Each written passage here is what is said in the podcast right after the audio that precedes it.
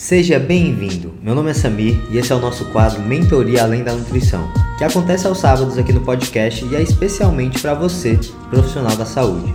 Eu e meus convidados vamos te ensinar tudo o que você precisa saber para construir um negócio de 5 estrelas no mundo digital. Aqui você vai aprender a captar mais clientes, reter os seus clientes e fechar mais vendas. Hoje eu recebo aqui no podcast o Lucas Maranhão, que é formado em nutrição, mas hoje trabalha como gestor de tráfego e web designer. O seu foco principal hoje é ajudar profissionais da saúde a escalar no mundo digital através da gestão de tráfego.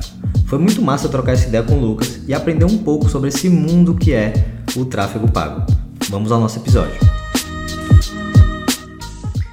Seja bem-vindo ao podcast Além da Nutrição, Lucas. É um prazer receber você aqui hoje no podcast para conversar comigo um pouco sobre tráfego e sobre marketing. Show de bola. E aí, galera? E aí, Samir? Cara, o prazer é meu. Fiquei realmente muito feliz com o convite. Fiquei ansioso pra caramba, cara. Desde quando você mandou a mensagem aí, já fiquei ansioso pensando o que, eu ia falar, o que, que eu poderia é, fazer um compilado aí de coisas para estar tá falando nesse podcast, né? E, cara, é isso Estou muito feliz, vamos para cima. Espero contribuir muito aí é, para você, para quem estiver ouvindo e, e, e, toda a galera aí.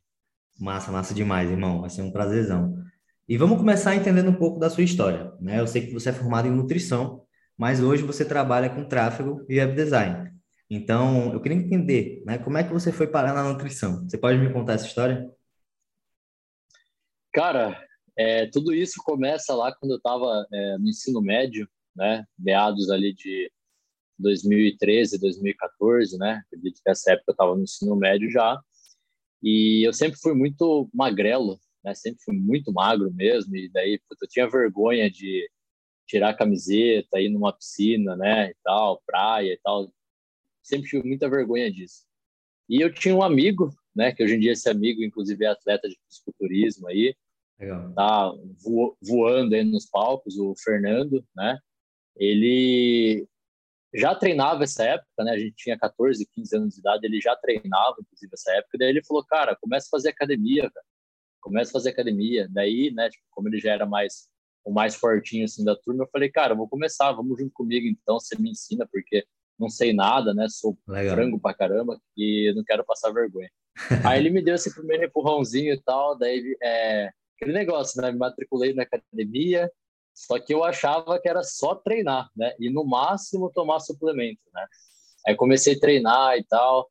Aí, assim, é, sempre naqueles primeiros três meses, você até vê uma pequena diferença ali, né? Para quem nunca treinou, começa a treinar, você vê uma pequena diferença ali, mas ainda não, não tinha noção nenhuma que a, a nutrição, né? Uma alimentação boa era essencial para a construção de massa muscular, né?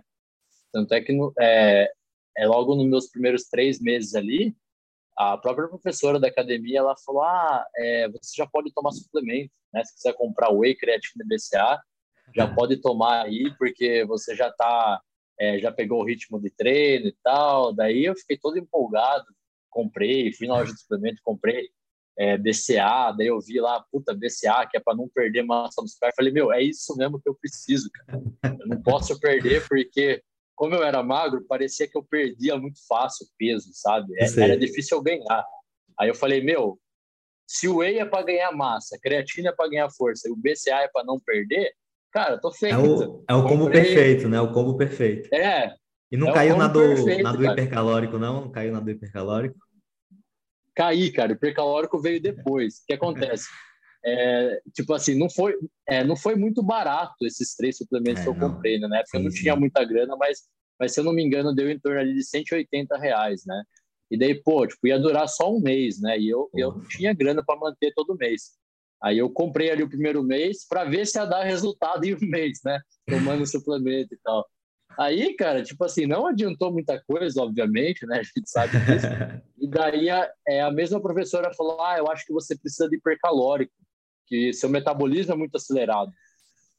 Aí eu fui nessa, né, de hipercalórico, que era mais barato, na época acho que era 60, 70 reais aquele pacotão de 3 quilos, né? Eu falei, meu, é isso então, né? Comprei hipercalórico, comecei a tomar, aí eu comecei a ganhar peso, cara, você acredita? Mas, lógico, né? Porque eu tomava ali, acho que duas, três vezes por dia, né? É, é, saldo calórico positivo, mas assim, não era um ganho com qualidade alguma, né? É, tipo, aquele negócio, comecei a ficar mais inchadinho, mas barriga cresceu junto, né, e tudo mais. E daí que eu comecei a pesquisar na internet sobre essas coisas de ganho de massa muscular. Daí caí naquele canal do Felipe Franco, lá, Forfeit Club e tal. E daí eu comecei a entender é, que a parte da alimentação era muito importante, Sim. né? E daí é, começou a acender uma luzinha na minha cabeça, né, cara? Eu falei, cara, eu preciso de uma dieta, mas eu não tenho dinheiro para pagar um nutricionista, né? E nutricionista de convênio porque eu tinha convênio, mas o uhum. de convênio normalmente era aquele atendimento muito raso, Sim. né? É, tipo assim, o cara é, dava uma dieta de gaveta, nem fazia uma, uma anamnese, uma avaliação física boa em você, né? Era aquela consulta de ali 10, 15 minutos. E daí eu queria aprender a montar minha dieta sozinho. Eu falei, meu, eu preciso aprender a montar minha dieta sozinho, porque eu não vou ter grana para bancar um nutricionista, né?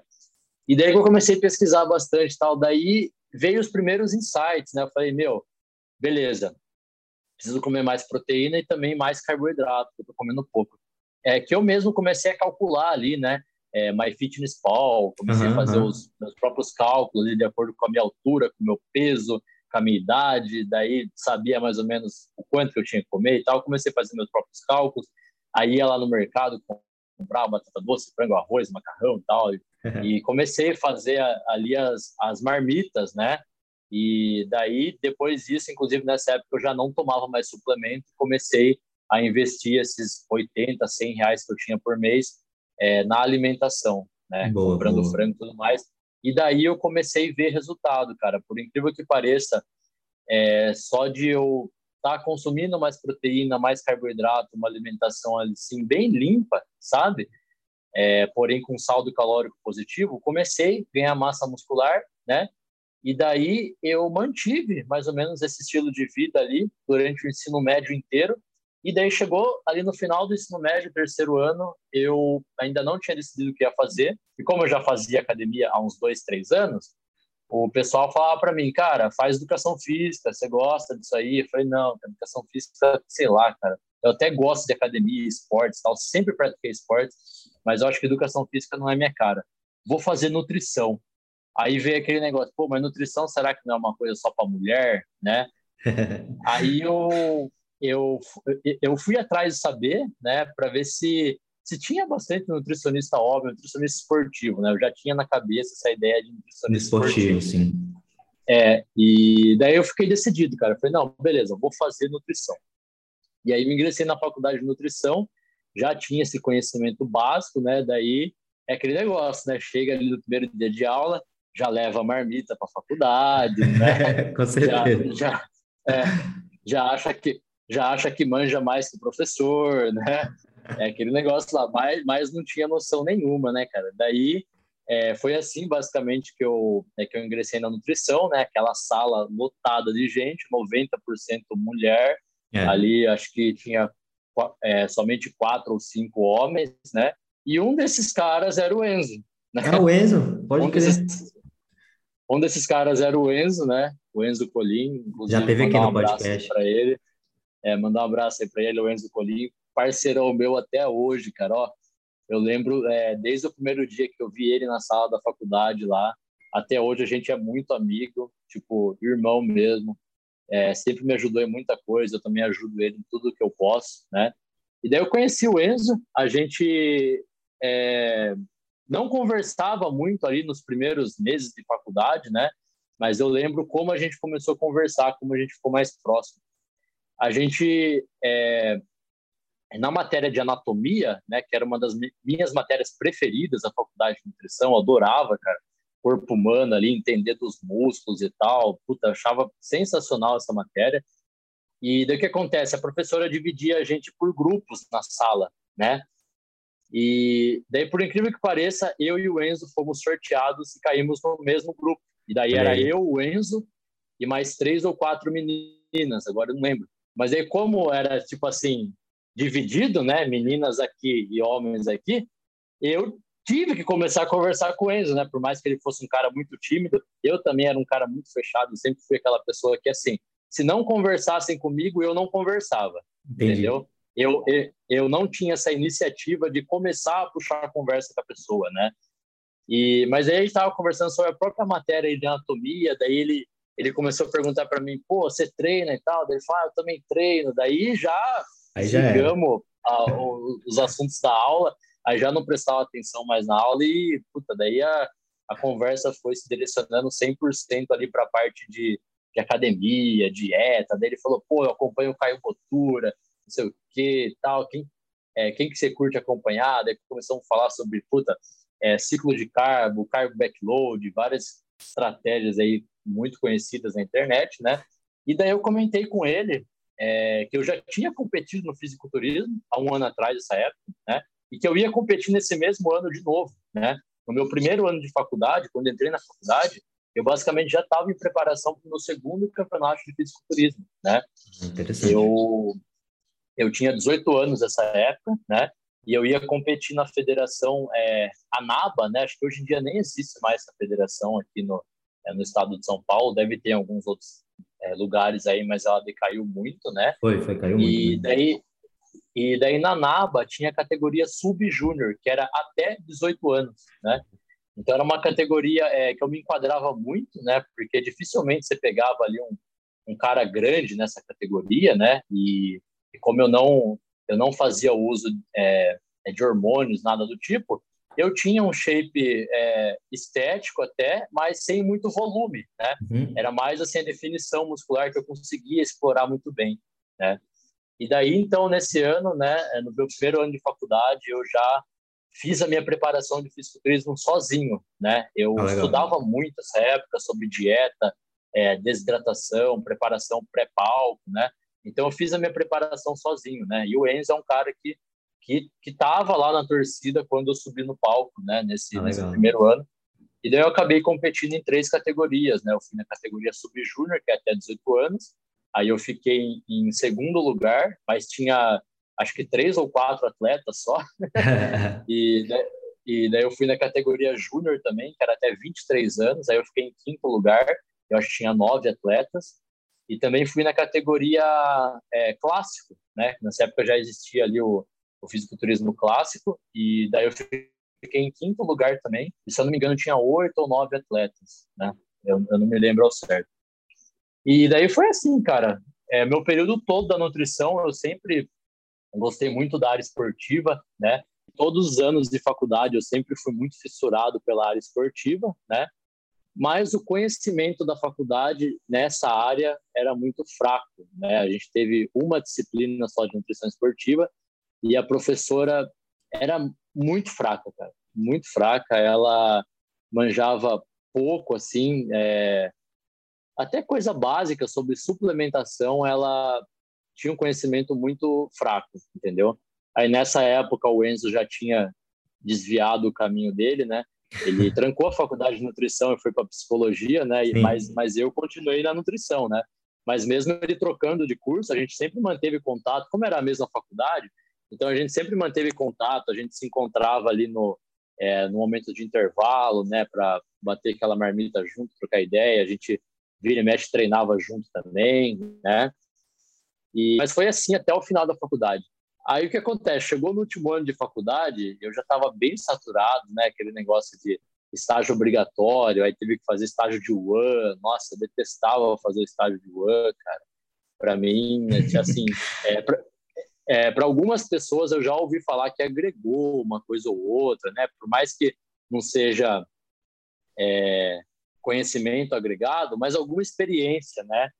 É, mas para mim eu posso dizer que, cara, não agregou quase nada. Tipo, eu acho que a faculdade de nutrição tinha que rever eu isso sou, daí. Sou dessa turma aí também, que não agregou quase nada. Né? Infelizmente, não... Sim. É, aí, é, comecei o estágio de UAN, veio a pandemia, né? Ah. E nessa época, e nessa época que eu é, que eu estava no estágio de UAN, eu tinha uma loja de suplemento, né? Porque quando eu estava ali, acho que no é, segundo ou terceiro ano de faculdade, eu tinha saído da empresa que eu trabalhava, né? Eu era CLT.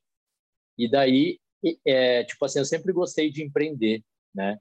E daí eu tinha um pouquinho de dinheiro guardado ali, eu decidi fazer uma compra de suplementos numa distribuidora e comecei a tentar vender online, né? Ah, então daí que veio veio aí acho que o, o primeiro pezinho meu que eu coloquei no mundo digital. Eu acho que foi aí quando eu comecei a vender suplemento online, né? Que daí eu mesmo tentei criar o meu logotipo, a minha marca ali, abrir o meu o meu CNPJ de MEI, né? Tentei montar um site ali mais ou menos, mas sem fazer anúncio, eu não sabia nada de anúncio. Tentei fazer um site ali mais ou menos e tal. E daí comecei a vender assim para a galera, é, como eu como eu conhecia bastante gente de academia, né? Então no começo é, é, muitos amigos me ajudaram, né? Ou comprando suplemento de mim, ou indicando, né, para quem eles sabiam que, consu que consumia suplemento. E e daí eu comecei a me dar muito bem nisso, né? É, comecei a tirar uma graninha ali boa e tal, vendendo suplemento. E daí eu quis abrir uma loja física, né? Aí apareceu uma oportunidade de uma academia de bairro aqui perto da minha casa, que tinha uma que tinha um, um espacinho lá, né? E eu fui conversar com o dono da academia, perguntei se ele gostaria de alugar e tal, montar uma lojinha de suplemento, ele aceitou e tal. E montei a minha primeira loja física, né? Só que nessa época eu tinha que conciliar as duas coisas, tanto a loja como a faculdade e o estágio, né? Que nessa época, por mais que eu, que eu não tinha tanta matéria, na época do estágio, acho que eu tinha duas matérias só que eu estava fazendo, mas tinha, né? Tipo, tinha minhas obrigações com a faculdade ali, com o estágio, e também tinha que cuidar da loja, né? Que é, quem tem negócio próprio ou já teve, é, é muito difícil você é organizar coisa. tudo, né? É muita coisa. Então, eu, eu realmente organizava tudo, né? A parte de estoque, comprar mercadoria, entrega, que eu fazia muita entrega, né? Uhum. Aqui em Sorocaba, que é a cidade que eu moro, também algumas cidades aqui da região, Itu, Boituva, fazia muita entrega. Às vezes eu mandava por correio também, né? Então, é... a minha rotina nessa época era uma loucura, cara. Eu treinava seis horas da manhã, eu era o primeiro a chegar na academia, depois era estágio e à tarde até à noite era loja, né? Então eu ficava na loja lá quebrando a cabeça, atendendo cliente, é, postando coisa no Instagram, postando promoção, tentando bolar combo para vender e tal, enfim. Daí comecei a, a me desenvolver nessa parte aí de, de vendas, né? E, e daí foi indo. Aí o que aconteceu, cara? É, eu não consegui dar conta da loja sozinho, né? E acabei desistindo desse projeto, né? Mas aí o que aconteceu? Um outro amigo meu que fazia faculdade comigo, Vinícius, inclusive se ele estiver assistindo aí também, né? Um abraço aí, Vinícius. É, o Vinícius ele fazia faculdade comigo, ele também era amigo nosso, ali amigo meu do Enzo, já está formado também, já, já, é, já atua como nutricionista esportivo aqui na minha cidade, né? Ele também tinha uma loja de suplementos, só que a loja dele já estava mais consolidada no mercado, né? Ele já tinha mais anos ali de, é, de loja ativa, tinha uma marca mais consolidada. E daí ele chamou eu para ser sócio dele, né? Eu tinha acabado de fechar a minha loja e daí ele falou, cara, é, sobrou produto aí. Eu falei, cara, sobrou bastante produto, velho. Eu ia queimar tudo isso daqui. Ele falou, não, pega aí, vamos, vamos conversar e tal. Você traz produto aqui pra minha loja, a gente soma força. E daí foi isso que a gente fez, cara. A gente, a gente somou forças, né? É... E começamos a se desenvolver muito, cara. A gente começou a aumentar assim, bastante nessas vendas Aí nessa época que a gente estava numa crescente de vendas, eu cheguei para ele e falei, cara, vamos tentar fazer uns anúncios, porque é, nessa época eu já começava a ver muito anúncio de suplemento é, no Instagram, no feed, nos stories, então tinha muita marca na época, a Madrugão, assim, tipo, várias lojas grandes, né, fazendo anúncios, Netshoes, enfim. E daí eu falei, cara, eu acho que a gente tem que fazer isso, velho porque senão a gente não vai conseguir vender mais. Vai a gente está vendendo né? sempre para é, a gente está vendendo sempre para as mesmas pessoas, entendeu? Uhum. A gente precisa chegar até mais pessoas. E a gente tentou de tudo, cara. Panfletagem, parceria com personal, parceria com médico, parceria com nutricionista, mas era muito limitado, entendeu? Às vezes, Total. por exemplo, um, um personal indicava para duas, três pessoas só, entendeu? Vezes a pessoa comprava uma vez e não, e não voltava mais na loja né? Falei, cara, a gente precisa achar alguma coisa que a gente consiga aparecer para mais pessoas e a gente mesmo fidelizar essas pessoas, né? E daí, puta, a gente foi atrás de tentar fazer anúncio. Eu lembro, nossa, eu lembro até hoje, cara. Eu, eu, à tarde lá na loja, lá com o meu notebook, lá pesquisando no YouTube como fazer anúncio no stories. aí foi, foi aí que tudo começou, cara. Como fazer anúncio no Instagram, sabe? Aí, nossa, eu lembro que eu, é, que eu tentei fazer uma artezinha assim no Photoshop. Eu, eu, eu tinha um leve conhecimento assim é, de Photoshop nessa época, né? Aí eu mesmo peguei um pote de whey lá, segurei assim, tirei uma foto dele Aí é, joguei no computador, abri no Photoshop. É, eu não lembro nem o que eu escrevi lá. Acho que eu escrevi ganho de massa, alguma coisa do tipo, sabe? Uma copyzinha. eu tentei, é, e daí eu tentei rodar no anúncio, daí eu lembro que foi rejeitado o anúncio, porque eu tinha usado algum termo que era proibido, alguma promessa enganosa, sabe? Alguma coisa desse tipo. Daí eu fiquei muito frustrado, cara. Daí eu falei, ah, esse negócio é muito difícil, cara. Não dá, não. Aí nessa época a gente já estava em pandemia, né? O meu estágio ele foi totalmente para é, modalidade online. online, né? Eu terminei o ano e depois os outros estágios eu fiz tudo online, nutrição clínica, é, merenda escolar, eu fiz tudo a parte online, né? Só que o que aconteceu? Quando veio a pandemia, é, as academias fecharam todas, né? Academias de musculação fecharam e a gente perdeu muito cliente, cara. As nossas vendas opção, né? caíram. As... Teve que é, se adaptar, né? Exatamente. As nossas vendas caíram 80%, cara, para você Nossa, ter ideia. Só que, é, porque, tipo, a galera que era fiel a gente, digamos que 80% pararam de treinar. E esses que pararam de treinar, eles pararam de consumir suplementos. Sim, sim. Entendeu? E a gente tinha bastante cliente também é, que fazia exercício, mas não era musculação, era tipo corrida, bike. Esses ainda continuaram é, comprando suplemento ali com a gente, entendeu? Mas os de musculação, todos eles pararam de consumir, né? E a gente teve uma dificuldade muito grande, cara, porque o aluguel lá era muito caro, a gente tinha custo é, de aluguel, é, energia, internet, a gente tinha um site, daí tinha que manter o e-commerce no ar. Né? Muita coisa. É, é, a gente tinha acabado de instalar um sistema de alarme na nossa loja, que foi Olha. caro pra caramba, que a gente tinha medo, é, muito medo de assalto, né? Total. E, enfim, a gente estava passando bastante dificuldade nessa época, a gente nem estava tirando mais nada de salário para a gente, né? Todo, todo o dinheiro ia ali para tentar manter a loja e tentamos manter, manter, manter, até que chegou uma hora que estava muito inviável, a gente estava trocando estoque para poder pagar os custos da loja, né? Nosso estoque estava diminuindo para poder manter a loja lá, né? Sim. E daí foi uma fase bem triste, assim, porque eu, porque eu não queria que isso acontecesse, né? Total. Porque, tipo, ali, ali era a minha única... Era como se fosse a luz do fim do túnel para mim, né? Era a única oportunidade ali é, que eu tinha de trampo, né? Porque eu sabia que quando eu acabasse o estágio de nutrição, eu tivesse o diploma na mão, eu não ia já sair atendendo e com vários clientes ali para é, para eu ter minha renda, entendeu? Então dependia muito da loja. E só, só, só que infelizmente ficou muito inviável, né? E daí a gente decidiu aí então é, fechar a loja, né? Infelizmente a gente fechou a loja, vendemos aí a, a mercadoria, uma parte ficou para mim, daí eu consumi uma parte dos suplementos, o resto eu vendi, ele também fez isso, né? E ele já estava graduado nessa época em nutrição, ele já tinha alguns pacientes e para ele foi bem tranquilo, né? E como eu tinha o meu CNPJ aberto como MEI, Nessa época eu estava tendo aquela ideia lá do aquele projeto, aliás, do auxílio emergencial. O auxílio, né? sim. E o, e o MEI ele tinha direito ao auxílio emergencial, né? E daí eu recebi o primeiro auxílio e daí eu pensei assim, eu falei, meu, eu preciso dar um jeito de investir esse dinheiro, porque, cara, é, eu ainda estava na faculdade fazendo estágio sem ganhar nada, né? Então eu estava sem renda nenhuma e eu tinha minhas contas para pagar, né? E eu falei, meu, só o auxílio não dá, não tem como, é. entendeu? E o negócio é limitado. É, na época, quando começou o auxílio, ia ser só por três meses, né? Depois foi, eles foi. prolongaram mais.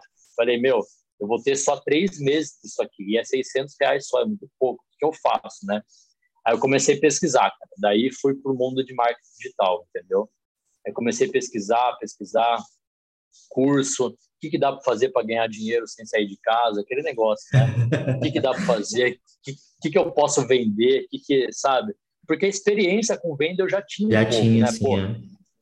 eu, eu fiquei basicamente uns dois anos trabalhando com venda de suplemento. Então, eu sabia lidar muito bem com o cliente, já, já tinha uma, uma, pequena experiência. Faltava só aprimorar uma coisa ou outra, né?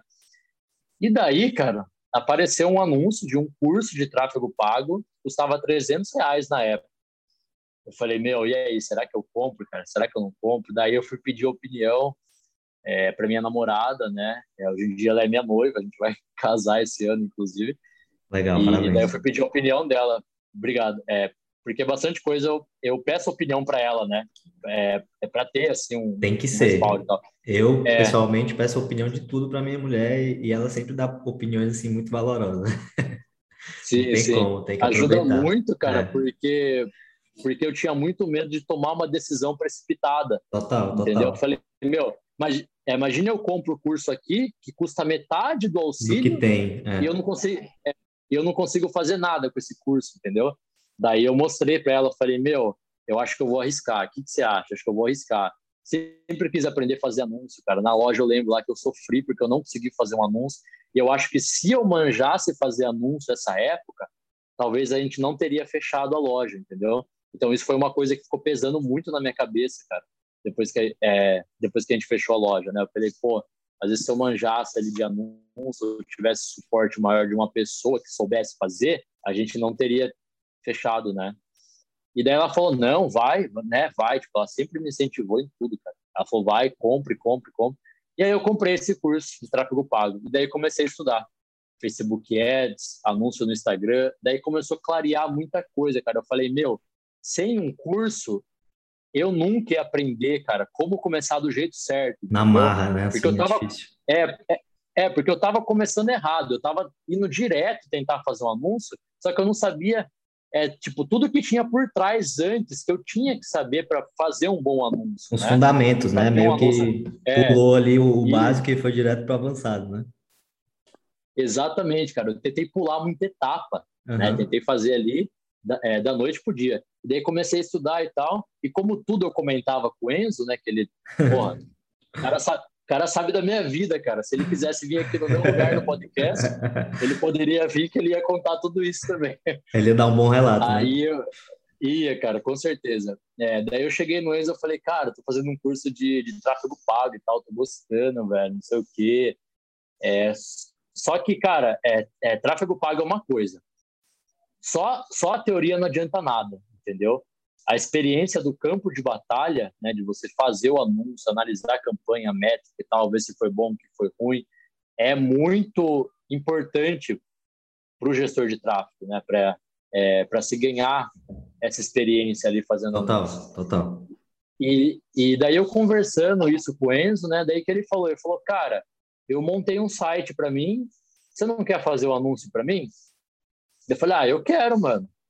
Quanto você tem para investir? Ele falou, ah, eu tenho 200 reais por mês. Eu falei, cara, vamos tentar então, né? Não precisa me pagar nada, obviamente, mas só para mim aprender a fazer, né, mexer nos seus anúncios, já vai ser muito válido. Total. Aí que começou, cara. Aí muito comecei legal. a fazer anúncio, aí comecei a fazer anúncio ali pro Enzo, né? É lógico, tipo, é, na época, é, tipo, não, tipo assim, não sabia fazer direito, né? Tive muita dificuldade no começo, mas eu ia seguindo ali o passo a passo do curso, né? Ia tentando ali é, explorar o máximo que eu conseguia. E daí começou a aparecer um cliente ou outro ali pro Enzo, né? Ele, ele, ele conseguiu ter um, ter um retorno daquele dinheiro, daqueles 200 reais que ele estava investindo no começo, né? E, e daí eu fiquei super feliz, cara. Eu falei, nossa, eu acho que é, tipo assim, eu acho que é isso, cara. Eu acho que se eu, se eu explorar isso aqui, eu consigo ganhar dinheiro com isso, né? E daí foi algo assim, cara, que o que é, que eu vi muitas possibilidades, né? Eu falei, meu, eu posso fazer anúncio também é, para um, é, uma empresa local, uma pizzaria, uma hamburgueria. Eu é um posso mundo, né? oferecer, um mundo, né? é, eu posso oferecer esse serviço é, para a galera da área da saúde, tipo assim, para nutrição, né? Tipo igual o Enzo, ele ele vendia a consultoria dele, mas eu também posso fazer isso para outro profissional, Total. às vezes para o educador físico, vender ali a, a, o personal dele, o serviço de personal, ou para um médico, entendeu? Então eu comecei a pensar várias coisas e tal. E daí o Enzo, como ele tinha bastante amizade nesse meio ali, né, é. com uma galera até que até que conhecida no ramo, né, um pessoal grande ali da área da saúde, ele fez a primeira indicação, né, que o pessoal começou a ver os anúncios dele que eu que fazia. Aí o pessoal perguntava para ele, fala, cara, como você faz isso daqui? E ele sempre falava de mim, falou, cara, é um amigo meu que tá fazendo para mim e tal. Ele manja, tipo assim, logo de cara ele já falava, ah, o Lucas manja, cara. Mas eu tinha ali é, Fazer o marketing só, verdadeiro só... da indicação, né? O marketing é, raiz. Exatamente. Ele fala, cara, Lucas Manja, Lucas Manja, pode, pode chamar ele aí. Aí quem realmente se interessava, o Enzo passava o contato, né? E a pessoa chamava, cara. E foi assim que tudo começou, cara. Pô, o Enzo me indicou ali a, o Enzo me indicou ali a primeira pessoa, né, que é o Dr. Leonardo Feiden. O cara tá comigo até hoje, cara. Então assim, ele é um cara que eu considero muito porque ele foi, tipo assim, é não o primeiro a confiar em mim, porque o primeiro foi o Enzo, né? Mas é, digamos que o primeiro cliente de verdade que eu tive, né? Porque a gente já fechou ali um, pagou, um né? serviço né? mensal de tráfego pago, e isso pagou eu, e ele tá comigo até hoje, cara. Pô, então, foda, muito massa. É, tipo assim, tipo, isso eu valorizo muito, entendeu? É, mandar um abraço aí para ele, caso ele assista também esse podcast. Léo, você, você é o cara, velho. Você me deu, você me deu essa primeira oportunidade aí e eu tô nisso até hoje, né? Aí depois disso, Samir, é, aí começou a agir muito forte o boca a boca, né? Aí ele indicou para um outro amigo dele que é estudante de medicina, né? O Gustavo Stocker. Aí o Gustavo também depois indicou para o André Risucci, né? Aí o André indicou eu para Felipe Almeida. Aí, aí, cara, nossa, daí eu comecei pegar todos esses caras aí como cliente, comecei a evoluir, investir mais em conhecimento, né? Porque isso é muito importante, cara. Investir em conhecimento é a chave, entendeu? É, é o, eu acho que o segredo para mim também é conseguir ter sucesso nisso, lógico. Eu ainda não sou grande, tipo, eu não me considero é, ninguém foda nesse meio, né? Mas eu quero ser, né? Tipo, eu almejo ser. Mas aonde eu cheguei até aqui, eu acho que tem muito a ver também é, com o investimento em conhecimento que eu fiz, sabe? Total. Porque logo depois ali que eu consegui os primeiros clientes, o que eu fiz? Eu entrei para a comunidade Sobral de Tráfego, né? Que é o, é o, curso do Pedro Sobral aí, que é o maior gestor de tráfego do Brasil, né? O curso dele, a comunidade dele é o é, é o melhor, assim, é tipo assim, é tudo que o gestor precisa lá tem, entendeu? Para ele se tornar um gestor profissional. Aí eu fiz esse investimento, obviamente ali é um investimento mais alto, né? mas que valeu muito a pena. Já faz mais de um ano que eu sou membro lá da comunidade Sobral, não me arrependo de nada, né? Porque foi através dela que eu consegui trazer bons resultados para os é, meus clientes, né? Que vinham chegando através de indicação e conseguir mais clientes por conta disso, né? Então, é, tipo assim, eu acredito que essa lição também vale para o profissional aí, que às vezes é recém-formado, né? Investe em conhecimento, cara porque isso vai é, fazer com que você se é, destaque no mercado, né? É, porque, cara, a faculdade de nutrição, infelizmente, ela é um pouco rasa, né? Se você não estudar por fora, não investir em conhecimento por fora, vai acabar ali na mesmice, né? E o profissional acaba não conseguindo ali escalar, fidelizar os pacientes, né? Verdade. E daí, e daí, depois disso, né, é, dessa etapa que eu fui conseguindo ali trabalhar com essas pessoas, né, e daí, é, assim, basicamente eu comecei a é, separar dois tipos de serviço de tráfego, né. Então, para algumas pessoas, eu fazia ali o, o tráfego mais voltado a, a perfil do Instagram, né. Então, eu, eu comecei a atender é, muito, é muito profissional da saúde que produzia conteúdo no Instagram, né. Então, a pessoa, o que, que ela queria? Ela queria é, distribuir esse conteúdo, distribuir. fazer o conteúdo dela ali é, chegar a mais pessoas. Né? Então, meu primeiro tipo de trabalho foi esse. E dessa forma, ia, ia trazendo mais pessoas ali para o perfil, né? E, consequentemente, a pessoa mesmo, o profissional ali, né? É, no caso do Dr. Leonardo, ou outros nutricionistas que eu fui trabalhando ali, é, já ia convertendo em paciente essas pessoas que chegavam no perfil dela através dos anúncios. Legal. Entendeu? E, então, essa é uma estratégia é, muito válida para o profissional, né? Então, às vezes, o profissional ali pode ter um pouco de preguiça, receio ou vergonha, achar que não está fazendo um conteúdo legal ali para o é, pro Instagram, mas não, cara. É, tipo assim, tudo é teste, entendeu? É, se você fizer um conteúdo ali é, que você sabe é, que a maior parte do seu público tem aquela dor, né? Por mais simples que seja, mas que ajude a pessoa, né? Que gere valor para a pessoa, meu, se você distribuir esse conteúdo da forma correta, você vai sim atrair pessoas qualificadas no seu perfil, né? E daí a conversão dessa pessoa em paciente é, Mais só fácil, vai depender né? de você. Total. Né? E vira meio que a É, próxima, o próximo passo óbvio a se tomar, porque você entrega tanto valor para aquela pessoa que no momento que ela pensar, pô, preciso de um nutricionista, ou preciso de um educador físico, preciso de um médico, ela vai lembrar logo de quem? De quem ajudou, de quem entregou valor, né? De quem, enfim, se conectou ali.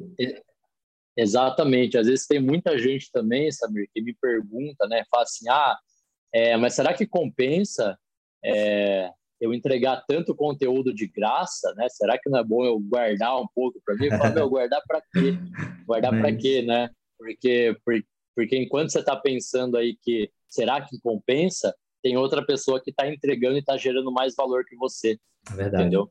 E, e essa pessoa vai passar na sua frente porque é exatamente isso que você falou, cara. Quando a pessoa, é, é, por exemplo, vamos supor que o profissional ali fez um conteúdo sobre, é, tipo assim, como organizar a alimentação durante a semana.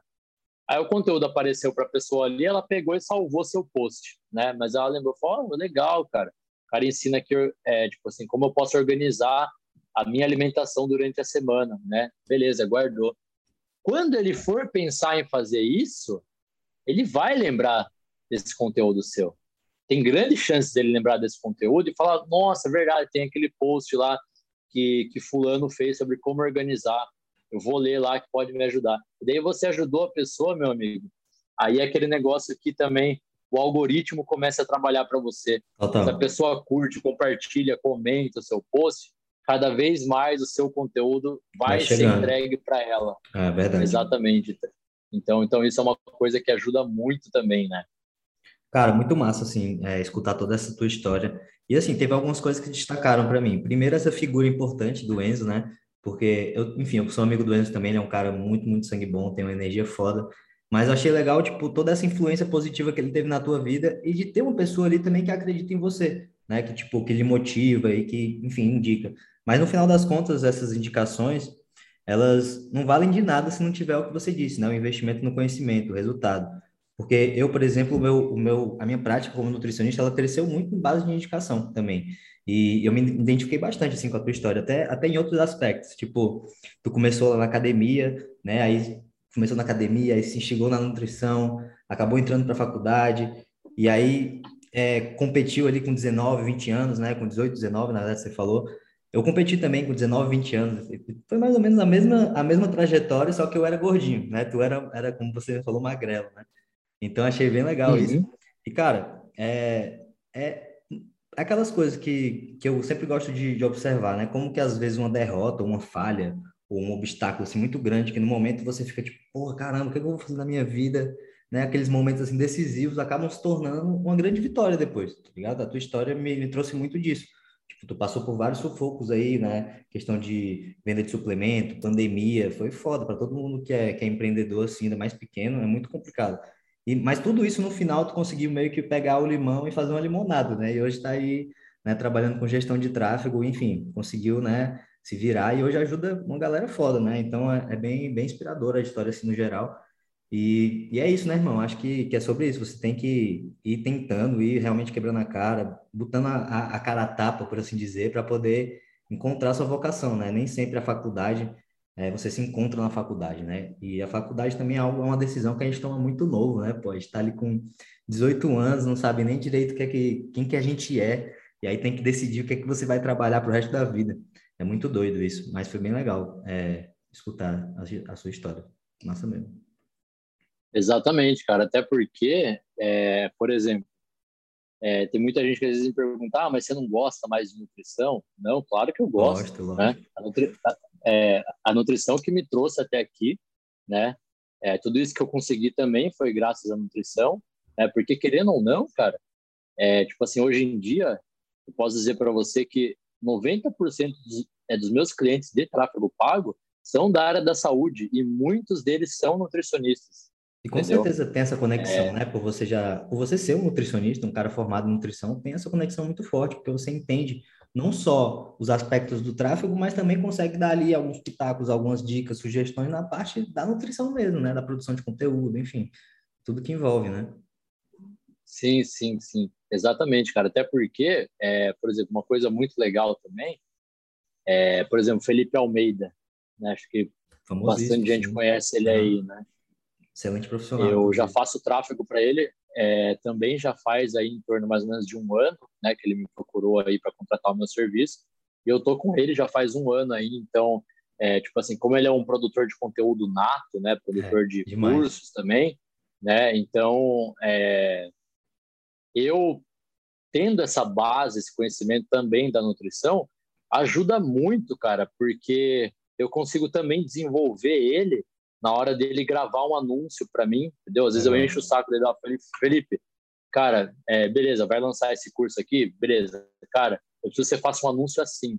Então eu consigo dar uma direção para ele que ele grava um vídeo, né? E ele acaba usando ali alguns, tipo assim, cara, tipo, eu não gosto de usar a palavra gatilho, sabe? Mas ele acaba indo ali para uma linguagem de, de marketing, né?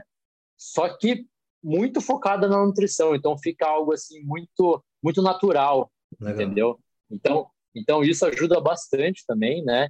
E até é, é na conversa com o cliente, é como que eu vou lidar com ele ali, essa parte de sugestão aí que você comentou também, isso eu faço muito no meu trabalho. Às vezes eu eu pego ali um cliente que não está muito habituado a produzir conteúdo no Instagram, mas sabe que precisa disso, né? É, para a gente ter material para anúncio, né? Porque nada mais é que o conteúdo da pessoa é o material que a gente utiliza para fazer os anúncios, né? Para trazer o é, para trazer o público ali para o perfil dela, né? Só que às vezes a pessoa não sabe nem como começar, qual tipo de conteúdo é legal ou não, né? E daí o que eu costumo falar normalmente é o quê? Meu, é, tanto no orgânico como é, no que diz respeito a tráfego pago, basicamente tudo é teste, é. né? Então a gente pode pegar uma linha editorial de conteúdo aqui e testar, né? Se der bom, meu, show de bola, porque um conteúdo que dá bom no orgânico, ele vai dar muito bom no tráfego pago também, entendeu?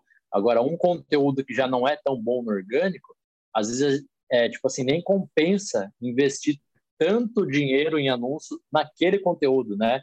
A gente pega um detalhe ou outro aqui e fala, ó, eu acho que por conta disso não ficou legal. Vamos tentar fazer o próximo assim, né? Ou como eu faço com a maioria dos meus clientes que eu trabalho essa parte aí de, de distribuição de conteúdo, é o relatório mensal que eu passo para ele todos os meses, né? Então nesse relatório eu coloco ali é, todos os conteúdos que eu vi que era viável colocar em anúncio, né? e o resultado que eles trouxeram, né? Legal. Porque às vezes tem um conteúdo é, que na minha visão e na visão da pessoa é um conteúdo top, aí a gente coloca no anúncio e ele não não, não dá um bem. resultado legal. É, sim, Exatamente. Aí, o, aí outro conteúdo que às vezes a gente vê como conteúdo raso, é. ou que o cara fez, fez, fez correndo ali, né? Só para ter o que postar, às vezes é esse conteúdo que explode. É verdade. Entendeu? É bem constante. Assim, então... lógico que, que, a gente tem que conhecer a nossa audiência, tem que, a gente consegue saber o que é que, que as pessoas aceitam melhor, ainda mais com, o tempo, né? Pessoas como essas que você citou, que já tem uma audiência grande, consegue ter uma, uma visão mais, mais ampla, assim, né? Mas é como você disse, às vezes você faz um conteúdo ali só para poder, enfim, cumprir um post ou coisa do tipo e bomba. E às vezes você deposita horas ali para produzir algo sensacional e não funciona tão bem. No final é, é como é teste, né, irmão? Não tem como, é, é tudo teste, como você disse mesmo. Exatamente. E o que não pode acontecer é a pessoa é, se frustrar com isso, né? Às vezes produzir um conteúdo ou outro ali, daí é, parece que não está acertando a mão, né, no conteúdo e acabar se frustrando, mas isso faz parte, né? é pra... o algoritmo do Instagram. Não dá é. para se apegar emocionalmente ao conteúdo, né? Tem que ver aquilo ali como que ele é. É, um, é uma um, uma arte, uma produção ali, né? Um conteúdo que você está tentando ajudar alguém, mas no final não tem que ter um, um, sentimento atrelado àquilo, né? São só dados. Você vai postar aquilo, vai coletar os dados, vai ver o que funcionou, o que não funcionou, iterar, né? Melhorar e seguir em frente. É basicamente isso, né, Lucas? Exatamente. Assim, é, assim como é no tráfego pago, né? Isso é uma coisa que eu aprendi lá na comunidade Sobral, é, que o tráfego pago, o que, que ele é? Ele é o GCO e a Ana Oliveira. O que, que é o GCO? G, geração de dados, né? É, CO, coleta desses dados. A Ana é a análise desses dados e a Oliveira é a otimização, né? Perfeito. Então essa mesma é, essa mesma brincadeirinha, né, do GCO e Oliveira, ele serve também ali para a parte orgânica, né? Então, beleza, você postou um conteúdo, tá? Espera ali, né, as primeiras 48 horas para você gerar esses dados. G. Depois você colhe esses dados, vai ali na ferramenta do Instagram, ali, próprio Insights, é. dá para você ver bastante coisa por ali, né? Clica ali no botãozinho de Insights e começa, é, tipo, dá uma pequena estudada, porque ele não é tão difícil. Você consegue ver alcance, né? O quanto o seu post alcançou as pessoas, né? o número de impressões, tem muita gente que confunde alcance e impressões. Qual que é a diferença? Alcance é quantas pessoas você conseguiu alcançar. Impressões é quantas vezes o seu conteúdo foi impresso. Porque às vezes o que acontece? O seu conteúdo ele é, ele é impresso mais de uma vez para a mesma pessoa, né? Então são, é, são duas métricas que andam juntas. Às vezes a pessoa me pergunta assim: ah, por que, que o, o alcance deu, sei lá, é, 200, mas, é, mas as impressões deu 250. Não é a mesma coisa? Eu falo, não. Se deu, é, se deu 250 impressões, é porque a mesma pessoa viu o seu post mais de uma vez. Entendeu? Então, ali no próprio insight, você consegue ali ver, você consegue comparar, né? Um conteúdo ou outro, o que foi bom, o que foi ruim, e daí você analisa esses dados e fala, ó, eu falei sobre esse tema e gerou isso de resultado. Tá, eu falei sobre o outro tema e gerou isso. Beleza. Aí você faz essa comparação, que é muito simples de fazer, e daí você otimiza ela. Tá, se eu falei sobre isso e me gerou isso de resultado, vou falar mais sobre isso. Total. Vou amplificar, né? Como se fosse uma, uma, tipo assim, uma raiz de uma árvore, né? Você tem o tronco, que pode ser o seu primeiro conteúdo, mas todas as, as, as partezinhas das raízes podem ser outros conteúdos, mas com aquela mesma aquele mesmo, mesmo tema central, né? É, isso, isso, aquela mesma ideia central, né? Então, então isso é o que eu passo assim para todo mundo, que é uma coisa muito básica ali de fazer, mas é, para o profissional ali que tem interesse ali em em estar tá trabalhando na rede social da forma correta, quer quer melhorar cada vez mais, né?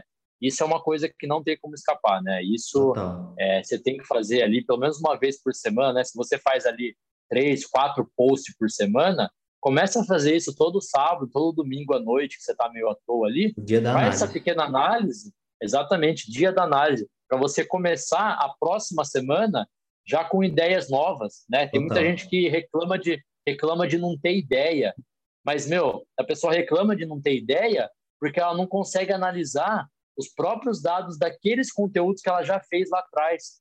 Boa, entendeu? verdade isso, viu? E eu vejo que, tipo, o trabalho do gestor é bem parecido com o do nutricionista, né? Quando a gente avalia. Porque no final, o que é que envolve? Muita coleta de dados, reajuste constante aí das variáveis, essa análise dos dados também, né? Porque também na sua coleta você tem que, enfim, interpretar aquilo ali tudo. Esse reajuste constante de variáveis para poder chegar no objetivo final, né? Então, é bem parecido, assim, desse, desse ponto de vista, né? E assim, quando eu penso em, em ajustes e otimizações de tráfego, eu queria te perguntar, quais são os primeiros aspectos que você costuma assim, otimizar dentro de uma campanha? O que é que você olha? Claro que tem dentro de objetivos de cada uma, mas se você puder dar um, um exemplo assim e me dizer o que é que você busca assim otimizar dentro delas, seja no criativo, na copy, por onde você começa? Show de bola. Então, vamos lá. É, eu vou passar aqui de uma forma que eu acho que vai ser mais mais útil para a maioria que vai escutar aqui o podcast, né? Mas eu vou dar perfeito, até dois perfeito. exemplos, né? Vamos supor, o profissional ali que só trabalha ali a produção e distribuição de conteúdo, né? Então a gente montou ali a primeira campanha de distribuição de conteúdo. O que, que eu costumo analisar, né? Normalmente eu já coloco essa campanha para rodar com dois públicos diferentes, né? Então, é, tipo, qual é o meu trabalho como gestor? Eu estudo o público dessa pessoa eu também, lógico, dou uma boa olhada no Instagram dela antes de começar o trabalho como gestor de tráfego ali, né? Total. Observo os conteúdos, o nível de engajamento, de tudo, né? Então, o que eu faço? seleciono basicamente ali, é, dois públicos parecidos, mais diferentes, né? É importante deixar bem claro isso, porque às vezes a gente fala parecido, a pessoa confunde com igual, uhum. né? E não, ele é parecido, mas ele é diferente, né? Então, eu costumo colocar essa primeira campanha com esses dois públicos diferentes, com os mesmos anúncios, né? E daí, de, aí depois desses seis, sete dias ali, que é essa fase de aprendizado que uma campanha ali tem, né? É, daí eu costumo comparar ali os dados. Bom, eu pego o mesmo anúncio que foi anunciado para públicos diferentes, tá? Quais foram as métricas, né? É, métricas nada mais é do que o que alcance, impressões, cliques, o quanto gastou, né? Quantas visitas teve no perfil através desse anúncio, né? Então isso são o que a gente chama de métricas, né? Tem as métricas principais, né? Que numa campanha de distribuição de conteúdo a gente olha o quê? As métricas de engajamento, que é curtida, comentário, compartilhamento e salvamento, né? E as métricas de clique, visita no perfil, alcance, custo por mil impressões, que é o quanto a gente teve que pagar para aparecer para mil pessoas, né? Custo por mil. E daí, através dessas métricas, eu consigo passar um feedback para a pessoa de que o tipo de conteúdo A, por exemplo, funcionou melhor no público é, X do que no público Y, entendeu? Então vamos tentar é, melhorar, né? É, no público X, por que, que foi melhor? Porque ele me deu um custo por clique mais barato, um custo por engajamento mais barato, teve mais curtida, mais compartilhamento, mais pessoas salvaram esse post aqui, nesse, nesse público que a gente anunciou, entendeu? Então, é basicamente isso que é importante o gestor é, analisar, né? E passar para a pessoa ali que está produzindo conteúdo para ela também ter esse feeling, né? Porque o que acontece muito, né? Por exemplo, existe dois tipos, é, basicamente duas formas de você fazer o anúncio lá no gerenciador de anúncios, né? Que é você subir as imagens do post à parte para fazer o anúncio, né? Mas você também consegue fazer o anúncio puxando direto da publicação do Instagram, né?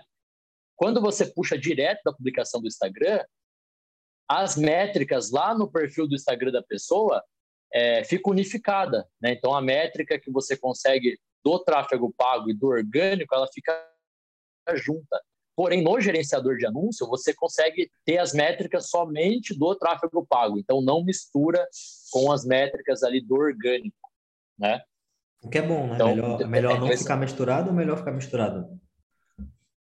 Para a pessoa, né, que está ali com, é, com, o perfil do Instagram e do celular dela, eu acho interessante ela ter a métrica misturada ali, porque é uma visão é mais geral. Tipo assim, né? uma outra coisa, isso, isso, uma coisa, é uma outra coisa muito importante que eu gosto de falar também é o que é, quando a gente faz uma campanha de distribuição de conteúdo, não é todos os conteúdo que eu coloco no anúncio. Não são todos, entendeu? Eu, eu realmente seleciono alguns conteúdos, né? Lógico, pergunto para a pessoa também se, é, se ela está de acordo, né? Mas não são todos os conteúdos que a gente coloca no tráfego pago, né? Porque alguns, é, tipo assim, pela experiência que eu já tenho, eu já sei que às vezes um conteúdo muito extenso, muito denso, não vai dar tanto retorno. Total. Às vezes um conteúdo com um título mais curto uma frase mais curta ali no título, um conteúdo mais raso, pode dar um melhor resultado porque faz a pessoa, induz a pessoa a querer saber mais. E o saber mais é o quê? É ela visitar o seu perfil e ter o primeiro contato ali com a sua marca, com a sua cara, né? Então, é uma outra coisa que eu acho muito importante eu comentar aqui também, Samir, é, não sei se, se, é, se é a pergunta que eu mais recebo ou é a segunda pergunta, mas essas duas perguntas são as que eu mais recebo, né? Por onde começar a anunciar, né? As pessoas me perguntam muito isso, se é no se é melhor começar no Facebook e no Instagram, que é a mesma empresa, né? O Meta, ou se é melhor começar no Google, né? Às vezes a pessoa chega, ah, eu já tenho um site, eu quero anunciar no Google. Mas qual que é melhor, Facebook ou Instagram, né? E a outra pergunta, que é que eu quero é, começar a falar dela primeiro, é, para a gente já linkar esse lance das, das métricas, é a pergunta lá do bendito botão promover, promover no Instagram, é. uhum. o botãozinho azulzinho, né? Cara, uhum. muita gente me pergunta sobre ele, né? E assim, é, posso te dizer, cara, como eu já conversei com, com muito gestor de tráfego.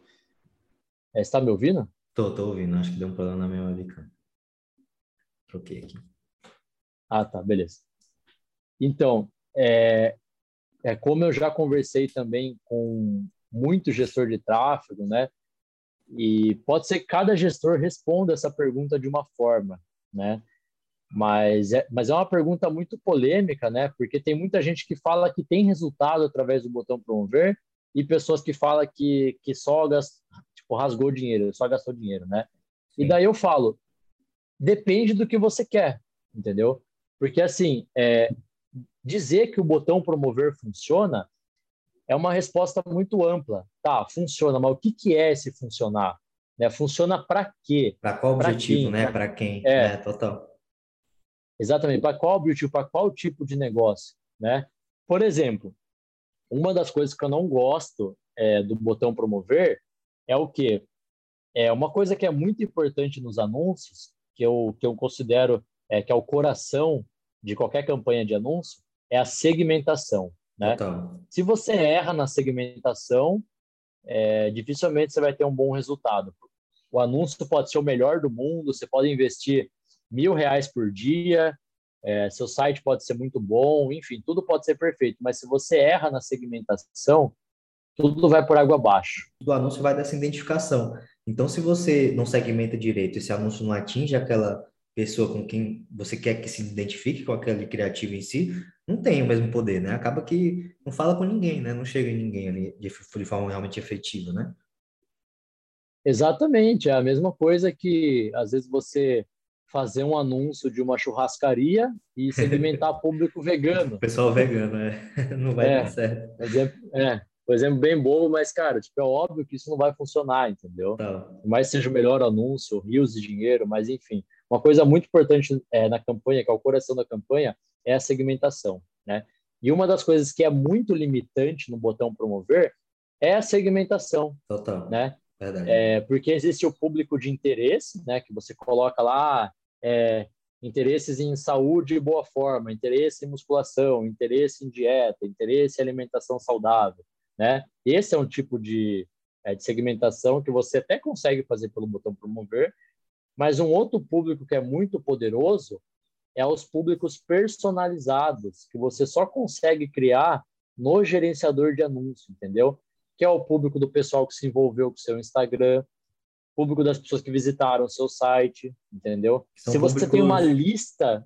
São públicos mais quentes, né? São públicos ali que já interagem, o pessoal que é mais morno, mais quente, né? Tipo, e assim, só para explicar, né? Exato. Existem públicos frios, que é o pessoal que não conhece a pessoa muito bem, né? Que não tem essa interação. O público morno, que são aquele pessoal que já interage, já curte, já salva. E o quente, que é, enfim, quem já baixou alguma coisa, quem já está nas listas, então é muito interessante isso do gerenciador, né? Porque realmente o impulsionar não te dá essa, essa oportunidade de você mirar em determinado grupo, né? Então acaba sendo uma coisa bem geralzona, né? Exatamente. Então se você, é, por exemplo, lá no gerenciador, você consegue pegar um público, as pessoas que curtiram determinado post seu, que salvaram, que comentaram, que compartilharam, é, que assistiram um vídeo que você postou, né, que assistiram uma live que você fez, que você deixou salva lá, você consegue puxar esse público, que visitou o seu perfil, pessoas que mandaram uma mensagem no seu direct. Então, a gente consegue anunciar para essas pessoas em específico, né? E uma outra coisa muito poderosa lá do gerenciador é o quê? É, de acordo com a inteligência é, do Facebook Business, você consegue criar públicos semelhantes a esses públicos, né? O famoso lookalike. Vamos supor, você consegue é, exatamente, o famoso lookalike. Então, vamos supor que você quer é, pegar um público qualificado é, das pessoas que se envolveram com você. Então, você cria o público lá do pessoal que se envolveu com o seu Instagram, que engajou com você nos últimos, sei lá, é, é, 90 dias. E daí você cria um público semelhante a esse. Você fala para o Facebook, ó, Facebook, esse é o meu público. Essas são as pessoas que engajam com o meu Instagram busque pessoas parecidas com essa. E daí o Facebook vai lá com a inteligência do algoritmo dele e consegue mostrar o seu anúncio para as pessoas parecidas com ela, entendeu? Então, isso é um tipo de segmentação também que traz muito resultado dentro de tudo que eu faço aqui. Eu sempre uso público semelhante e Legal. sempre traz um resultado muito bom, né? Se o público é qualificado, obviamente, não adianta você comprar seguidor e tentar criar esse público semelhante, é, que daí vai vir muita coisa ruim, vai vir um público realmente muito ruim, muito lixo, né? É, e isso é uma coisa que você não consegue fazer lá no botão promover, né? Então, já aí é, é, já tem o primeiro fator limitante do botão promover. Total. Né? Uma outra coisa que é muito limitante do botão promover é o quê? É a análise de dados, né? Porque uma coisa muito importante para você melhorar os seus anúncios, melhorar os seus resultados de acordo com o dinheiro que você investe, é você conseguir analisar os dados porque a partir desses dados que você analisa, você consegue saber aonde você tem que melhorar. Se é o conteúdo, se é a copy, né, se é a escrita, se é a chamada para ação, né, a gente chama de CTA, ou se realmente é talvez o, o, o design do seu conteúdo, o formato, às vezes um carrossel pode ir bem ou não pode ir bem, às vezes um conteúdo em vídeo vai melhor, um conteúdo em vídeo com legenda, será que o é, será que se eu colocar legenda no meu vídeo, ele vai ter uma performance melhor do que sem legenda? Entendeu? Pequenos ajustes, né, que no final fazem a diferença ali, né? Pequenos detalhes. Isso, exatamente. E isso é uma coisa que a gente não consegue ver através do botão promover também, né? Ele mostra lá é, alguns dados, né, como alcance, cliques, visitas ao perfil, esse tipo de coisa, mas é uma coisa muito rasa também, né? Então, assim, botão promover funciona? Funciona, mas depende do que você quer, né? São Se você quer isso, né? é, é, é, tipo assim, saiba que funciona, né? É uma coisa que qualquer um pode fazer, não precisa ser gestor de tráfego para é, é, usar o botão promover, né? Você mesmo pode ir lá e, e fazer tranquilo, é, cadastra seu cartão de crédito lá e faz o anúncio de boa, mas saiba que é resultado limitado, entendeu? Se você que pretende investir cada vez mais em tráfego, tipo assim, começar com um valor pequeno, mas você pretende investir mais, eu recomendo, né, ou você procurar um gestor de tráfego para isso, ou você ir aprender pelo menos a mexer no básico lá do, do gerenciador. Um pouco, né? Total. E Lucas, dentro desses objetivos de campanha, né, você falou de alguns aí, mas tem também a parte do remarketing, né? Que é aqueles, são aqueles anúncios que são direcionados para quem já interagiu de alguma forma ou chegou próximo de comprar. Tem aqueles de resgate de carrinho, enfim. Você deve saber melhor do que eu explicar tudo isso. Mas eu queria te perguntar, na verdade, é o quão importante é essas campanhas de remarketing para o sucesso é, do, do objetivo como um todo, né? Seja um lançamento, ou seja a captação de clientes. É, e como é que você costuma trabalhar essa parte? Você investe muito da receita no remarketing? ou, ou enfim, trabalha mais com público frio? Se puder me explicar isso. Show de bola. Então, daí eu já vou trazer é, basicamente o segundo exemplo que eu ia dar, ah, né? É, eu, tipo assim, eu posso até trazer o exemplo, por exemplo, tipo, do Felipe Almeida, né? Que eu tenho um produto perpétuo lá que eu faço tráfego para ele, né? É, que é a Science TV. Inclusive, recomendo sim, sim. a Science TV para todos os estudantes de nutrição aí que quer se aprofundar no assunto, né? É, também faço para o Rafael Godoy, né? O Rafael Godoy é nutricionista, treinador, é um cliente meu que é show de bola também, gosto muito, muito dele. Ele também tem vários, vários cursos de é, relacionado à nutrição. O Godoy, ele, ele, também tem. Godoy tem, tem dezenas de cursos, né? O cara é uma máquina. É, Acompanho também. É, o Godoy é uma máquina de conteúdo, o cara produz pra caramba, tem e-book de 700 páginas, né? Então, eu sou o cara que estou por trás dos anúncios, todos esse e-book. Então, se você recebe anúncio aí é, dos e-books do Rafael Godoy, do Felipe Almeida, do André Risucci, saiba que é graças a mim que ele está aparecendo para você. e, e daí uma coisa muito, é, tipo, muito importante, né, para dar essa explicação sobre os anúncios de remarketing, né, é o quê? Vamos supor que é, você, você tem 500 reais para investir Vamos supor que você fez um e-book. Você, uhum. profissional, criou um e-book ali simples para começar a vender ali o seu infoproduto na internet. Aí você colocou lá o preço do seu e-book, 50 reais. Você quer começar a vender, beleza. Aí você quer investir, você tem para investir 500 reais por mês, né? Em tráfego para esse e-book, né? Então, como que eu costumo separar essa verba? Basicamente, eu separo de 60% a 70% de verba para público, é, né, para fazer o público chegar até o carrinho, Sim. né? Então, então uma campanha de conversão mesmo, tipo assim, independente se é público frio ou quente, né? É a mesma campanha que vai mudar a segmentação. Eu posso é, colocar os dois segmentos, inclusive, na mesma campanha, o frio e o quente, separado por conjunto de anúncio, é. né?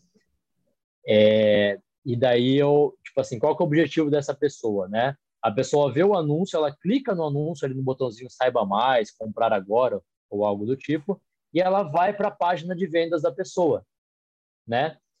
Porém, é, vamos supor que a cada 100 pessoas que clicou no anúncio cheguem na página de vendas, meu, você pode esperar que é, 70, 80 ou até 90% vai sair, entendeu? Tipo, não vai concluir a compra. Então a pessoa chega na página de vendas, ela sai, ou ela até clica lá no botão de comprar, daí ela vai até o checkout lá da Hotmart, da Eduz, enfim, aonde for a plataforma de vendas. Aí o que acontece? Isso basicamente funciona como se fosse um funil, né? Então a pessoa entra no seu site, chegou na página de vendas. Uma parcela vai até o carrinho, a outra boa parcela sai fora. Da parcela que chegou até o carrinho, algumas podem comprar, mas outras também pulam fora. Então o funil, a cada etapa que vai chegando próximo da conversão, que é a parte de baixo, você perde muita pessoa. Vai afunilando, né? O pessoal vai, vai é. pulando é, fora, sim. Exatamente. Aí que entra a grande importância da campanha de remarketing, né? O que, tipo, o que é o remarketing? Você consegue aparecer de novo para as pessoas que entraram no seu site, que chegaram até o carrinho e não compraram. Você consegue ficar aparecendo para ela, mostrando seus anúncios para ela, obviamente seria ali um outro tipo de anúncio, né? Mas você consegue aparecer para ela de novo para tentar ali é, converter ela, né? Você pode ver que se você entrar aqui no site, sei lá, é, Netshoes, Magazine Luiza, vai ficar, vai por, ficar... sei lá, tênis. Vai ficar sofrendo tênis, aí com remarketing durante um bom Exatamente. tempo aí aparecendo. eles vão, eles vão ficar aparecendo para você, porque se você entrou ali é, no checkout, na página de pagamento ali, ou pesquisou algum produto, entrou na página dele, o pixel do Facebook, né, e o gestor de tráfego que faz os anúncios dessa empresa, ele subentende que você tem interesse naquilo, né? Então ele faz uma segmentação específica lá nos anúncios para as pessoas que visitaram a página de vendas e não compraram, ou que visitaram o carrinho e também não compraram. Aí consegue mostrar os anúncios específicos para essas pessoas né? Uma outra coisa muito importante também que eu gosto de falar e que e que é um dos motivos que vale a pena investir em remarketing é o quê? A campanha de remarketing ela é muito barata. Por quê? Porque é, você paga de acordo com o tamanho do público que você quer aparecer, certo?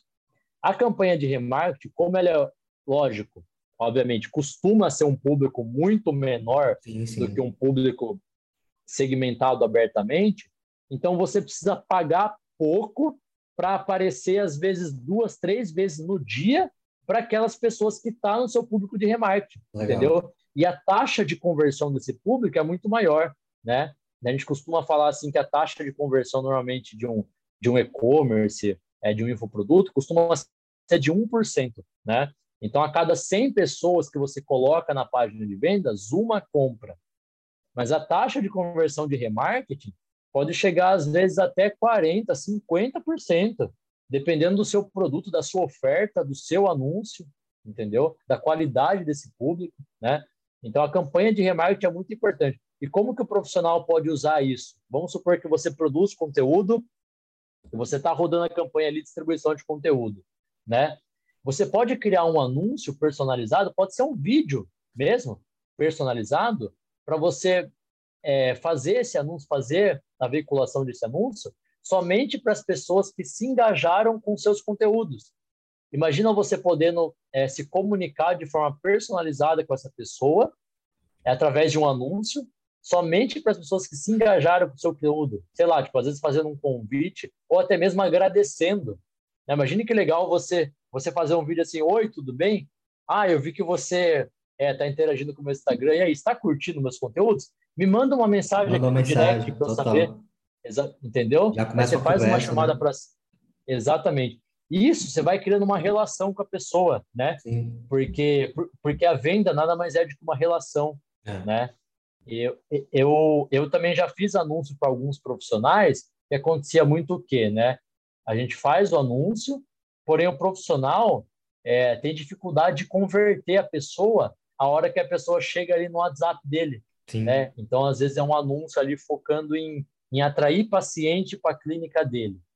Só que daí o que, que faz? Tipo, a gente faz o anúncio, tanto no Facebook como no Google, né? O Google é uma ferramenta muito poderosa para fazer um anúncio para captar paciente lá, né? Então a gente faz o anúncio lá, a pessoa chega muito qualificada, porque se ela vem através do Google, ela pesquisa, pesquisou né? no Google lá, é. por exemplo, nutricionista online ou nutricionista Total. em tal cidade, apareceu você, ela vai chegar no seu site, ela tem interesse no seu serviço. Às vezes ela chega no seu WhatsApp para perguntar de valor, tirar alguma dúvida, perguntar se você tem de convênio, se não, se você faz avaliação física, é. se você é nutricionista esportivo ou não, tipo, é sempre coisa do tipo, né? Só que às vezes o profissional, por não saber se comunicar com a pessoa, né, ele não consegue converter, entendeu? E aí que tá, é uma coisa que eu gosto de falar bastante também, é que o tráfego pago, ele também não faz milagre, né? É. O tráfego pago ele é o quê? Ele impulsiona aquilo que já é bom, né? Inclusive eu fiz um post hoje no meu Instagram lá é, falando sobre isso, né? O tráfego pago, é, de nada adianta você investir rios de dinheiro em anúncio, tráfego pago, se você não tem um processo de conversão, né? Seja um processo de conversão para venda de um, de, um, de um curso, de um e-book, um material que você tem, né? Ou de vender a sua própria consulta com um profissional. Né? Se você não tem esse processo de conversão, essa boa comunicação com as pessoas que vão chegar ali no seu WhatsApp, um bom atendimento, um bom serviço também, né? Você tem que é. se preocupar muito também com a forma com que você apresenta o seu serviço, entendeu?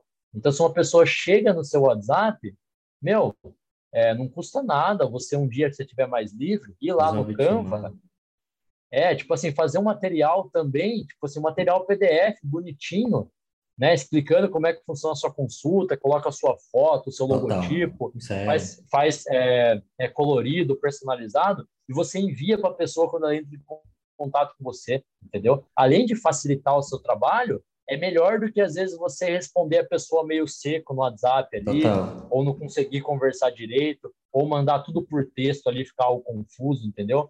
Então, isso faz muita diferença, né? Eu gosto de falar que o tráfego pago ele vem para agregar, né? Então, todo profissional ele precisa, né? Tipo, todo profissional que também é um empreendedor, né? Ele precisa ter um processo de conversão muito bem definido, muito bem estruturado, e o tráfego pago ele vem para otimizar isso, né? É, me lembrou até um pouco do, da sua história, né? Quando você começou na academia, que é a, a sua personal lá da academia falou: Ô Lucas, começa a tomar suplemento, você já tá na hora e tudo mais, mas ainda não era hora. É tipo, suplemento é como se fosse o tráfego pago, ele só vem depois que você já tem a base de treino, de dieta, de descanso. Né? Então acho que dá para fazer uma analogia bem legal com isso.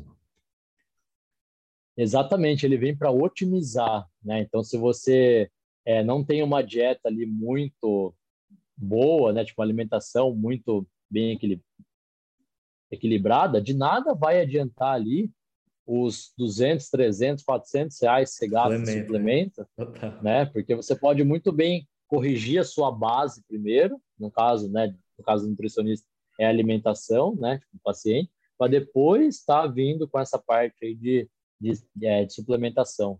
Então vale né? o mesmo aí para o tráfego, né? Realmente fica o recado para o pessoal, porque realmente não faz milagre. Você tem que ter toda uma estrutura né? Tu tem que primeiro ter, enfim, uma constância na produção de conteúdo, que seria no caso a constância na dieta, né? E tem que ter toda uma base para poder investir e realmente tirar o máximo desse, desse investimento, né? Para poder não investir ali e acabar não tendo o resultado esperado e sair colocando a culpa no tráfego, no gestor e por aí vai, né? Porque isso também acontece muito. Exatamente, acontece muito, cara. E Lucas, a gente está chegando agora no final do podcast, mas antes eu queria fazer algumas perguntinhas de reflexão de curiosidade. Vamos nessa?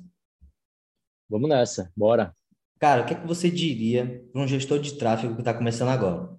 Qual conselho que você daria, por exemplo, para o Lucas é, ali do início da pandemia, quando comprou o primeiro curso e começou a, a fazer gestão? Eu diria, não desista, porque todo começo é difícil, entendeu? Eu acho que é, é seria algo que serve para qualquer área, né?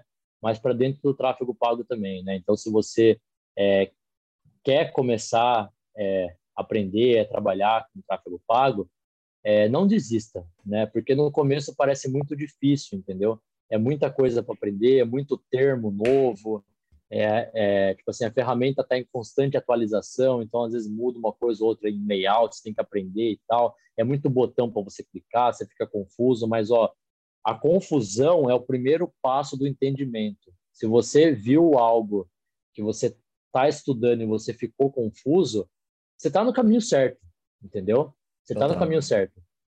E, e uma outra frase também que eu queria compartilhar é o que todo faixa preta, um dia ele foi faixa branca também, fato, só que ele fato. não desistiu. Então, é, não tem que desistir, cara.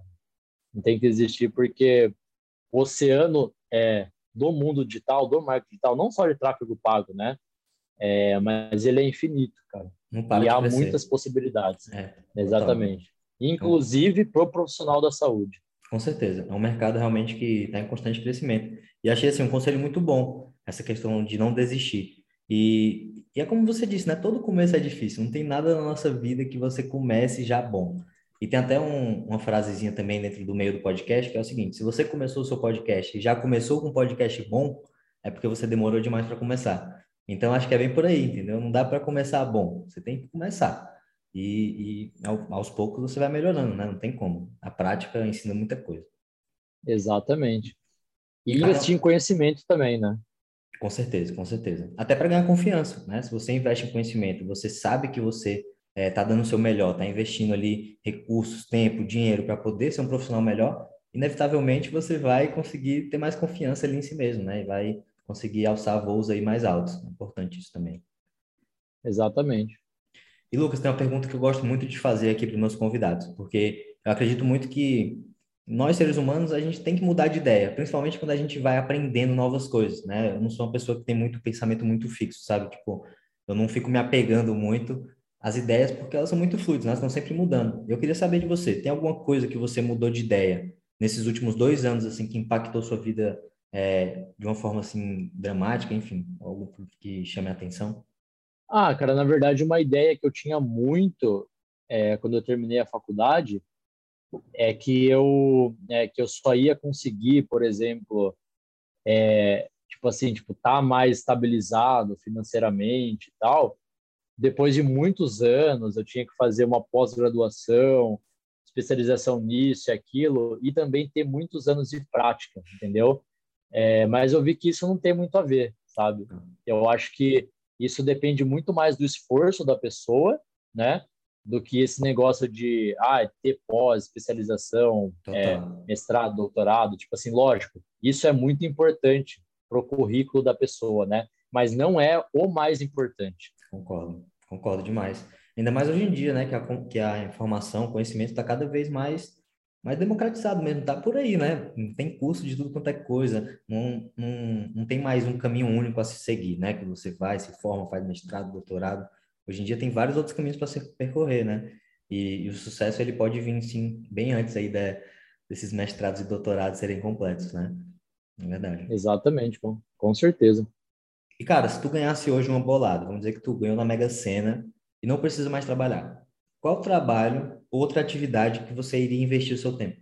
Eu ia continuar estudando, porque eu gosto bastante de estudar, entendeu? Eu acho que independente de ganhar dinheiro ou não, ia continuar estudando, né? Sobre o quê? A parte de tráfego, é, tipo assim, a parte de tráfego pago é algo assim que me brilha os olhos, né? Porque, por exemplo, a cada coisa nova que eu aprendo, eu fico muito feliz. Independente se eu vou aplicar aquilo imediatamente com o cliente ou não, eu já fico feliz, entendeu? Um exemplo disso foi quando eu, eu aprendi a fazer o anúncio no YouTube. Legal. Eu fiquei muito feliz, cara, porque, Mas... tipo assim, eu achava muito da hora aqueles anúncios no YouTube, né? E daí, tipo assim, só de eu aprender a, a fazer, eu já fiquei super feliz, né? Então, eu sou um cara que gosta muito de estudar coisa nova, né? Então, assim, cara, eu gosto dos mais diversos temas. Tipo assim, gosto de estudar nutrição, gosto, gosto estudar marketing digital, vendas, comunicação. Uma coisa que eu gosto também, cara, puta, é ver documentário Nossa, é, de coisa antiga sobre história. Ou sobre é, planeta, né? Nossa, eu gosto bastante dessas coisas. Então, eu acho que eu ia continuar estudando sobre essas coisas, cara. Ia, Curiosidades ia ter, da vida. Ia ter tempo para se aprofundar em diversos assuntos, né? Massa. É, diversos assuntos, exatamente. Psicologia também é uma, é, é uma área que eu acho muito massa, entendeu? Então, talvez estudar algo relacionado nesse sentido eu também encararia. Eu gosto demais também, comportamento humano, psicologia. E você falou em filme, documentário. É, para a gente finalizar, qual, qual o seu filme ou seu documentário preferido? Cara, ó, eu acho que tem um filme que me marcou bastante, né? Pode ser meio clichê para quem conhece, mas realmente o filme é muito bom, cara. É, chama Coach Carter. Não sei se você já já assistiu, mas é, mas é um filme já, de um já. treinador de basquete, né? Muito doido. Treinador de basquete filme. que ele é que ele que ele passa por bastante dificuldade no início, que ele vai treinar um time de basquete de uma é, de uma escola, tipo, não lembro se é escola ou universidade, né, mas são jovens assim. Eu acho e que é escola, acontece viu? várias... Porque os caras são bem jovens, é, né? Sim. Aí acontece várias coisas nesse processo dele, dele tentar treinar o time. É, o time é um pouco indisciplinado, né? Mas o, o filme em si ele traz várias lições, né? Sobre persistência, né? Que você não pode desistir das coisas fácil, né? E que mesmo quando você acha às vezes, por exemplo, ah, tipo assim, ele chega lá para treinar o time, o time é ruim mas depois ele consegue transformar o time em um time campeão, entendeu?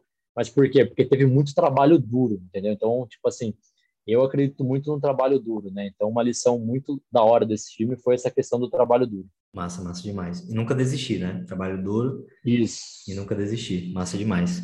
Lucas, muito obrigado, cara, por ter participado do podcast Além da Nutrição, aqui no quadro Mentoria Além da Nutrição. E, cara, me fala, onde é que o nosso ouvinte ele pode saber mais sobre você e acompanhar o seu trabalho? Ó, para quem quiser acompanhar o meu trabalho, é, vira e mexe, eu faço alguns posts aí no Instagram, bem simples de entender, qualquer pessoa consegue entender ali para ter uma noção ali, tráfego pago, anúncio, é, algumas coisas de marketing digital mais generalizada também, né? Compartilhe algumas coisas no Stories, também às vezes abro caixinha de perguntas, então se tiver alguma dúvida, quiser ir lá perguntar, fique à vontade, tá bom? Quiser mandar mensagem no direct também. Mas o meu Instagram é muito simples, é arroba lucas, Maranhão, né? Sem o tio. Lucas, Maranhão, você já vai me encontrar lá. E é isso, fico à disposição. Né? Agradeço demais o convite aí do Samir. Eu fiquei muito feliz, estava muito ansioso para participar desse podcast. Foi, foi muito legal a experiência. Eu vou querer é, ficar me ouvindo depois, né? e, e espero que se você gostou também de ouvir a gente aqui no podcast, se você teve algum aprendizado, né, é, compartilhe com um amigo, né, às vezes o, o, o, aprendizado que você teve ou algumas coisas que a gente passou aqui pode ser interessante para esse amigo, pode ajudar, pode abrir a mente desse amigo, né? Então isso é muito importante também a gente é, disseminar conhecimento, né? Se algo ajudou a gente, é, compartilha com o próximo, né? Certeza. Maravilha, irmão. Muito obrigado. E eu vou deixar nas notas do podcast o link lá para o seu Instagram. Tamo junto, um abraço grande. Show de bola, obrigado. Valeu, galera. Uma coisa que eu achei curiosa na história do Lucas é como as coisas mudam, né? E como que nós temos que estar sempre nos adaptando para poder realmente acompanhar as mudanças da vida. Ele saiu da nutrição e se encontrou na gestão de tráfego. É massa demais. E o maior ensinamento para mim é que se você produz conteúdo e não distribui esse conteúdo, você está jogando o seu tempo fora. E tempo é dinheiro. Até a próxima. Gratidão por você ter dedicado um pouco do seu tempo para ouvir esse episódio de hoje. A indústria precisa de profissionais como você, que procuram se atualizar não só na parte técnica, mas também sobre marketing e tudo que envolve fazer o seu trabalho chegar em mais pessoas. Eu espero que você tenha aprendido um pouco hoje comigo e com meus convidados. Muito obrigado por essa oportunidade de te ajudar. Se você conhece alguém que se beneficiaria, tanto da mensagem ou dos métodos que foram compartilhados nesse episódio de hoje, eu peço que você deixe uma avaliação no Spotify e um comentário na Apple Podcast ou na sua plataforma preferida. Você também pode compartilhar o episódio no seu Instagram e me marcar em arroba SamirBeide e arroba Além da Nutrição Mentoria. Eu quero continuar retribuindo à indústria tudo o que ela já me proporcionou, trazendo conteúdos de qualidade para você, profissional da saúde, que quer dominar o online. Caso você queira entrar em contato comigo ou saber mais informações sobre o meu trabalho, basta entrar em contato pelo Instagram ou no e-mail samir@baitteam.com.br. Muito obrigado novamente eu falo com você no próximo episódio.